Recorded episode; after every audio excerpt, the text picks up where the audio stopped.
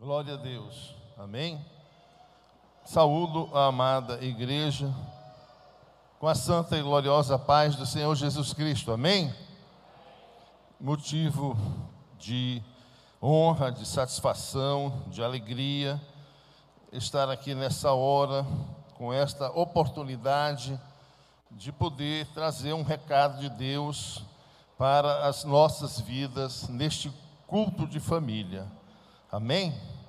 E eu convido a igreja para ficar de pé e juntamente comigo lermos alguns versículos da palavra de Deus que está no livro primeiro, livro de Gênesis, no capítulo 6, no verso 8 em diante, até o verso 14, depois o verso 18. 6, 8. Noé, porém, achou graça aos olhos do Senhor. Estas são as gerações de Noé. Noé era varão justo e reto em suas gerações. Noé andava com Deus e gerou Noé três filhos, Sem, Cão e Jafé. A terra, porém, estava corrompida diante da face de Deus. E encheu-se a terra de violência. E viu Deus a terra, e eis que estava corrompida, porque toda a carne havia corrompido o seu caminho sobre a terra, vindo perante a minha face, porque a terra está cheia de violência, e eis que os desfarei com a terra. Então disse, voltando, disse Deus a Noé: O fim de toda a carne é vindo perante a minha face, porque a terra está cheia de violência, e eis que os desfarei com a terra. Faze para ti uma arca de madeira, de golfe, farás compartimentos na arca, e a betumarás por dentro e por fora com betume. Verso 18. Mas contigo estabelecerei o meu pacto, e entrareis na arca, tu, os teus filhos e a tua mulher, e as mulheres de teus filhos contigo Louvado seja Deus. Senhor, seja conforme a tua vontade. Unge as minhas palavras nessa noite e que teu Espírito Santo dirige esse momento. Te pedimos em nome de Jesus. Amém? Pode sentar, amados irmãos. Noé era homem que tinha comunhão com Deus, buscava essa comunhão era reto em sua geração, era um varão justo, e Noé achou graça diante dos olhos de Deus. Mesmo o Senhor tendo tomado uma decisão, diante do quadro da situação que era aqueles dias, os homens violentos, corrompidos, imorais, e aborreceram a Deus. E Deus tomou uma e Deus sentiu arrependimento de ter criado o ser humano. Imagine, irmãos, esse, esse sentimento, essa constatação de Deus de ter se arrependido de ter criado a obra-prima, aquilo que Deus mais tinha se alegrado depois de ter criado os animais, todos os seres, os répteis, os animais marinhos, animais, as aves do céu criou o homem, havia se alegrado da criação do homem, mas por causa da corrupção do pecado, Deus se arrependera de criar o homem. E teria uma sentença: destruir toda a humanidade. Mas por causa de um justo e de sua família, que é Noé, a humanidade não fora completamente destruída. Salvou-se uma família, uma família que andava com Deus. Obrigado. Uma família que buscava o Senhor. E então Deus teve misericórdia. E Deus é justo. Não poderia dar o mesmo tratamento a Moisés e sua família do que o tratamento dado aos homens corrompidos, aos homens maus, aos homens perversos e violentos. E nesses dias, por que falar de Noé? Isso já passou-se e estamos numa outra era, num outro tempo, estamos num culto de família. Bom, é que a situação degradante da sociedade daquela época é muito parecido com a sociedade dos nossos dias. Né? A corrupção, a violência, a criminologia em foco. E porque Noé fez algo maravilhoso para, pela sua família. Ele conseguiu salvar toda a sua família. E é o desejo de cada um pai de família que toda a sua família também seja salva. Louvado seja Deus, que a gente possa seguir esse exemplo. E Deus fez uma aliança com Noé, como está no verso 18: Contigo estabelecerei o meu pacto. Não é? E Deus não destruiu a Moisés, a, a, a Noé.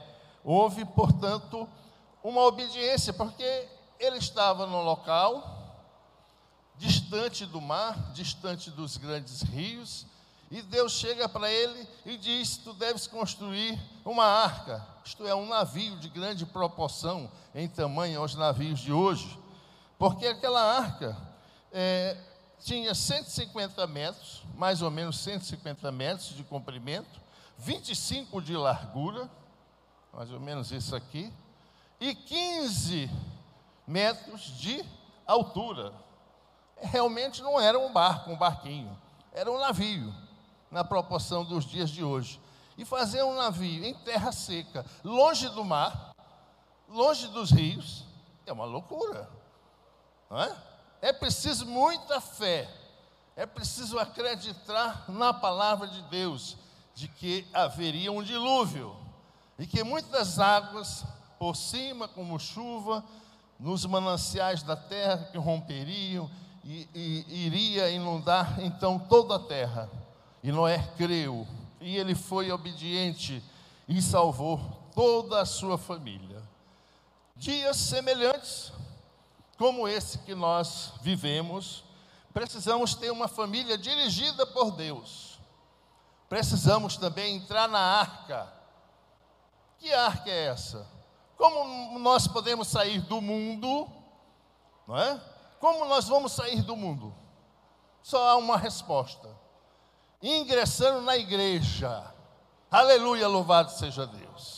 A igreja é a comunidade daqueles que são chamados de fora do mundo, para dentro da comunhão com Cristo Jesus. E é somente os que estiverem na arca, num sentido verdadeiro, que estiverem e são igreja, é que subirão com Cristo quando ele vier arrebatar, e da mesma forma que aquela época, salvar os bons, os que estiverem na graça, os que estiverem em comunhão com Deus, serão arrebatados, serão livres de um juízo. Como naquele tempo, os maus afundaram nas águas, morreram nas águas, mas Noé e sua família se salvou. Viu, irmão Dominguinho? temos que dirigir as nossas famílias segundo a vontade do Senhor, estando a nossa família na arca, que é a igreja, que é o local que está fora do mundo, está no mundo, mas não está no mundo, não tem comunhão com o mundo, está inserido materialmente, mas espiritualmente não está no mundo. É outro reino, é outro mundo, é outra realidade, a igreja do Senhor. E é esta realidade que está prometida para subir aos céus de glória. Aleluia, louvado seja o Senhor. Assim, amado, nós vamos ver aqui alguns desafios que a família moderna, a família desse tempo, não é esse tempo que nós vivemos, precisa vencer. Alguns desafios que a nossa família precisa vencer é, para alcançar esta promessa para andar segundo a vontade do nosso Senhor. O primeiro desafio é o da autoridade. Quem manda na sua casa? Os seus filhos? Tem muito lar por aí que são as crianças que estão mandando nos pais. É, a sua mulher? Tem muita mulher forte aí com gênio, né? É somente você sozinho, também não está bom.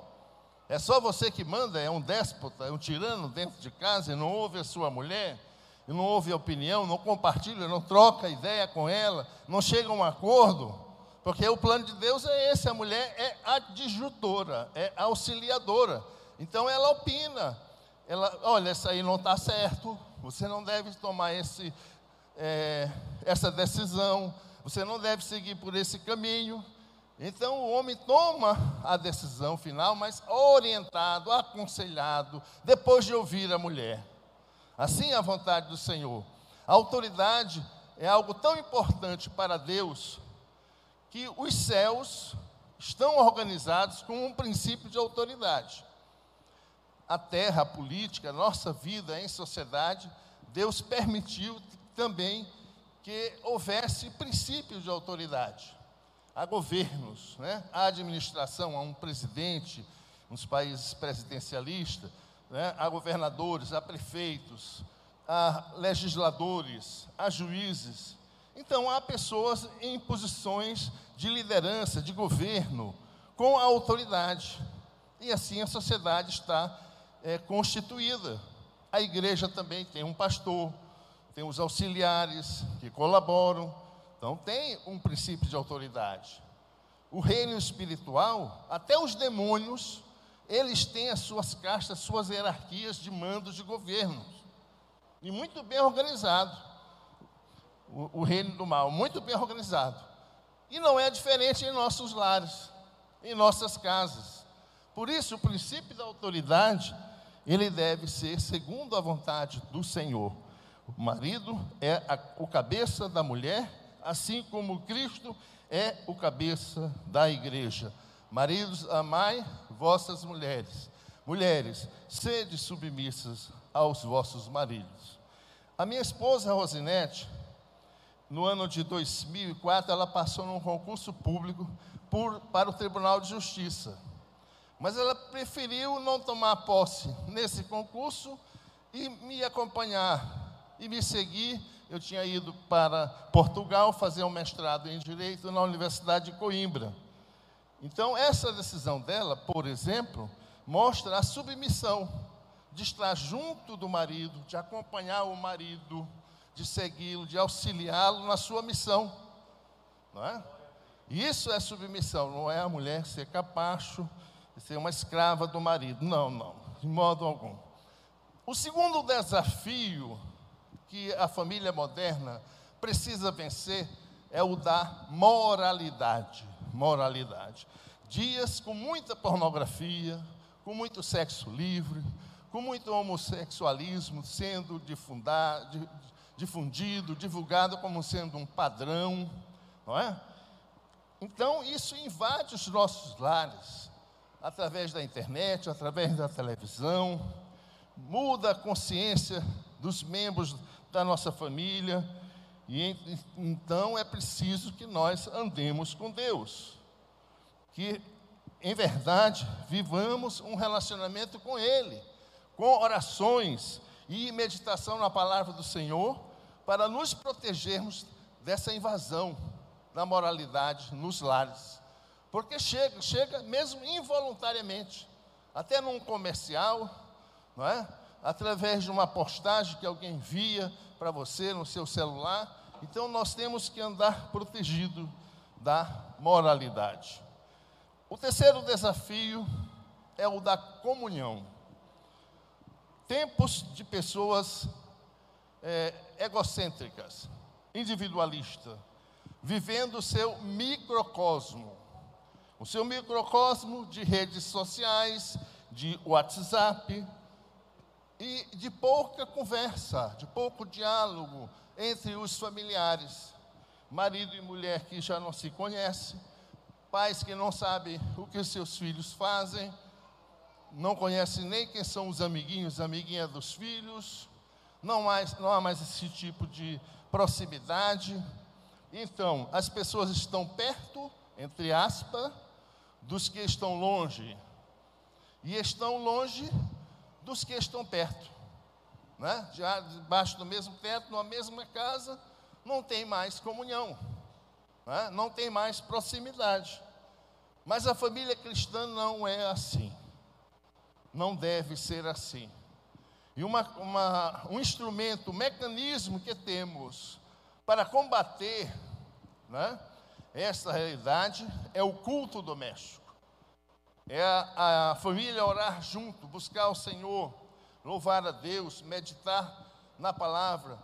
Não precisa ser uma hora, pode ser meia hora, 15 minutos, mas ter o momento de buscar a Deus juntos. Momento também de, de estar à mesa junto. Se não pode na hora do almoço, porque muitos estudam, trabalham, às vezes não dá para vir em casa, mas pelo menos à noite. E nas cidades grandes são assim. A pessoa sai de casa de manhã e só retorna de noite. Né? Então, é, ao menos quando retorna, as famílias estão juntas ao redor da mesa, em comunhão, participando daquele momento, tomando com singeleza de coração as refeições. Então, essa comunhão, ela tem que ser rebuscada, ela tem que ser é, procurada por todos que vivem no ambiente familiar. Ela não pode ser perdida, apesar ah, desses instrumentos de individualidade desses tempos pós-modernos. Temos que vencer também, amados, o desafio da identidade. Que desafio é esse, pastor Nelson? Ora, diante de tempos em que tudo é relativo, em que há uma inversão de valores, muitas vezes as pessoas têm uma crise de identidade. Não sabe mais quem sou, quem, quem sou eu, o que quero da vida, quais são os planos, os projetos, são confusas, não sabe que faculdade vai que vestibular vai prestar, para que faculdade. Então, não tem projeto de vida, não sabe quem são. E mesmo na igreja, qual é o seu ministério? O que é que você faz na casa do Senhor? Qual é a sua vocação? É louvor? É pregação da palavra? É auxílio administrativo? É cooperar com a ação social? Qual é o seu ministério na casa do Senhor? Então, é preciso que nossas vidas tenha um propósito, que a gente se reconheça também segundo a identidade que a Bíblia nos confere. Nós nascemos de novo e agora somos filhos de Deus. Amém? Filhos de Deus é uma identidade. Andar como filho de Deus, pensar como filho de Deus, não é filho ou filha de Deus, não é? Tomar atitudes como filhos de Deus, faz toda a diferença. Nas nossas preferências, nas nossas é, prioridades, nas nossas escolhas, segundo o reino, segundo a palavra do Senhor, faz muita diferença. Saber o que quer. Quem não sabe o que quer, não vai para lugar nenhum. Não chega a lugar nenhum. Não tem projeto de vida, não tem perspectiva, não tem amanhã, e acaba sendo é, pessoas do nem nem, nem estuda nem trabalha. Tem muitos que estão aí no nem nem. Mas aqueles que estão em Cristo são direcionados e não entram nesta realidade. Porque Deus escolhe o caminho, prepara um caminho. Tem estudo, tem trabalho, tem vida vitoriosa em Cristo. Louvado seja o Senhor. Amém? Não são pessoas confusas, sem identidade. Pelo contrário, sabe quem são, sabem o que querem, são decididas, têm propósito de vida, têm planos, têm projetos, em nome de Jesus. Amém? Uma outra, um outro desafio para que a família cristã seja dirigida por Deus, não é? É o das relações superficiais e descompromissadas. Nesses tempos modernos, esses tempos do express, de tudo é muito rápido, tudo é imediato, não é? Vive, e o, os, os relacionamentos acabam sendo impactados por isso, pelo individualismo, pelo egocentrismo, relacionamentos superficiais, descompromissados, naquilo que sempre foi uma progressão, relacionamento afetivo dos jovens, namoro, noivado e casamento, de repente fica, é ficar, é contato, é contatinho. Aí, quando se une, vai para é, a união estável, não casam, porque se não der certo, separa. Então, as uniões, os relacionamentos são enquanto dure, são superficiais, são descompromissados. Isto é a realidade desses tempos. E que nós, na igreja do Senhor, temos que viver de modo diferente. É? O relacionamento de um jovem com uma jovem é, é namoro, tempo de conhecimento, depois compromisso, e só então casamento e sexo. Que o sexo é bom para marido e mulher. Deus abençoou o homem através da união com a sua mulher.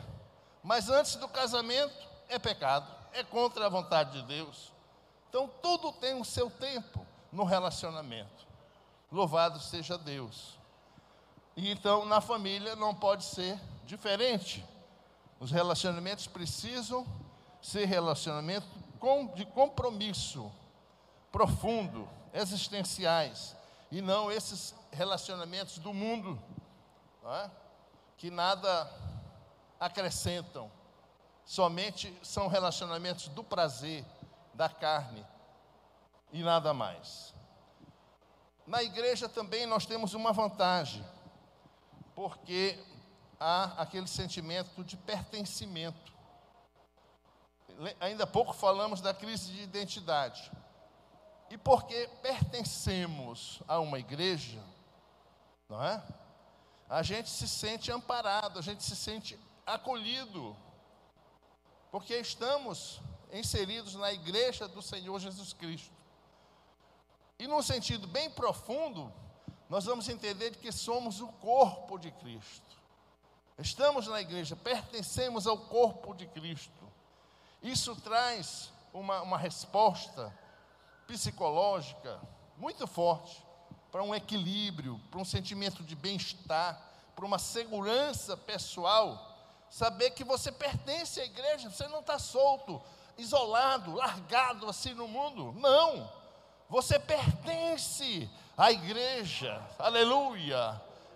E veja o que está acontecendo. A nossa irmã Débora está doente, né? Mas todo mundo está orando. Todo mundo, todos os membros da igreja estão intercedendo por ela. Porque ela pertence à igreja, ela faz parte de nós, ela é membro do corpo de Cristo, como nós também somos, então nós nos afetamos uns aos outros, interagimos uns aos outros, aleluia, louvado seja o Senhor. Isso é diferente daqueles que estão lá fora. Aqui é um corpo vivo, aqui é a comunhão, aqui é relacionamento sincero, verdadeiro. Louvado seja Deus. Amém, irmãos? Louvado seja o Senhor. O sexto desafio a vencer é o da acomodação e do caminho mais fácil. Justamente porque é esta geração do fast food, do express, do online, não é? de tudo imediato, tudo rápido, tudo resolvido. Então as pessoas não querem mais ter trabalhos, não é? Não quer mais ralar, como dizia na história, né? Passar tempo, um esforço por uma causa, não é? Mas nem tudo está pronto, nem tudo é assim acabado. Tem coisas que tem um processo, tem coisas que não ocorrem de uma hora para outra né? que tem todo um preparo, tem todo um esforço, tem todo um trabalho, tem toda uma entrega que você precisa fazer para alcançar aquilo. Por exemplo, fazer um curso de medicina, um curso de direito, não é do dia para a noite. Tem que ralar muito, tem que estudar muito, tem que ter compromisso. Não é assim, não abrir e fechar de olhos, não é? não é com acomodação ou buscando o caminho mais fácil, mas tem que trabalhar, tem que estudar, tem que ralar para alcançar a vitória. Amém? Louvado seja o Senhor. A família moderna que está dirigida por Deus é a família que também vence este último desafio. o desafio de viver um amor verdadeiro. Eis que nos últimos dias o amor se esfriará na face da terra. E estamos vivendo esse tempo de que o amor se esfriou na face da terra. Por isso, mais ainda, nós precisamos obede é, obedecer, seguir a nossa escala de prioridade. A família em primeiro lugar. Muitos estão colocando as coisas, os, os automóveis, os carros novos em primeiro lugar, a carreira profissional, não é? Às vezes até o, o, o pet, o cachorrinho de estimação, o gatinho ali e tal, é, em primeiro lugar. Mas não é assim. Em primeiro lugar, a família. Na arca de Noé, tinham três escalas, três níveis. O primeiro nível estava Noé e sua família. Então, é a família o primeiro nível.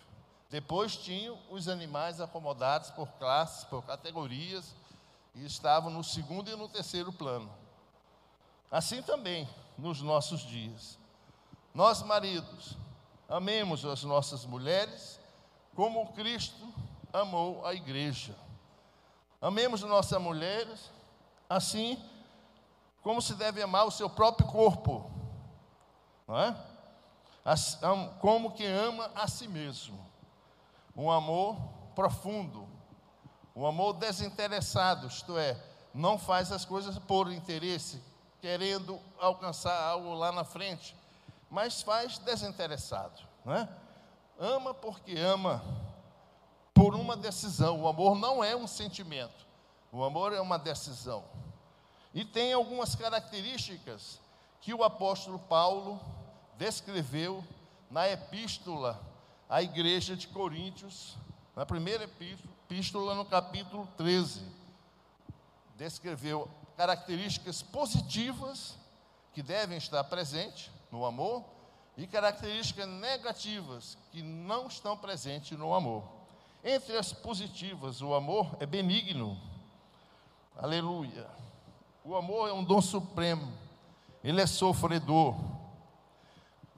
não é invejoso, não trata com leviandade, não se ensoberbece, não se porta com indecência, não busca os seus próprios interesses, não se irrita, não suspeita mal, não folga com, com a injustiça. Está vendo? Eu não te disse? Bem feito. Né? Não folga com a injustiça mas folga com a verdade. O amor tudo sofre, tudo crê, tudo crê, tudo suporta, tudo espera, e o amor nunca falha. Amém?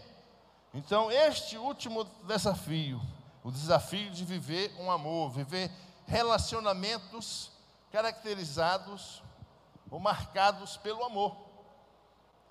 Segundo essa atitude, segundo essas características e nós é, realmente é, vivamos dessa forma no meio da, da igreja. Assim, amados, nós vamos conseguir fazer com que a nossa família seja de, dirigida por Deus. amém? Vencendo as dificuldades desses tempos modernos, vencendo as dificuldades que estando aí e trazendo a nossa igreja para a arca do Senhor. Isto é, tra trazendo a nossa família para a arca do Senhor, isto é, para a igreja de Deus. Não é? As, tem famílias que nem todos ainda estão salvos. Há filhos que ainda não, não aceitaram Jesus, talvez até o, é o marido ou a esposa que ainda não se decidiu, mas a promessa é crer no Senhor Jesus e será salvo tu e a tua casa. Tome posse nesta noite desta promessa. Aleluia, louvado seja Deus. Agora eu peço que a igreja fique de pé, nós vamos orar pelas famílias nesta noite. Louvado seja o Senhor, nosso Deus. Aleluia.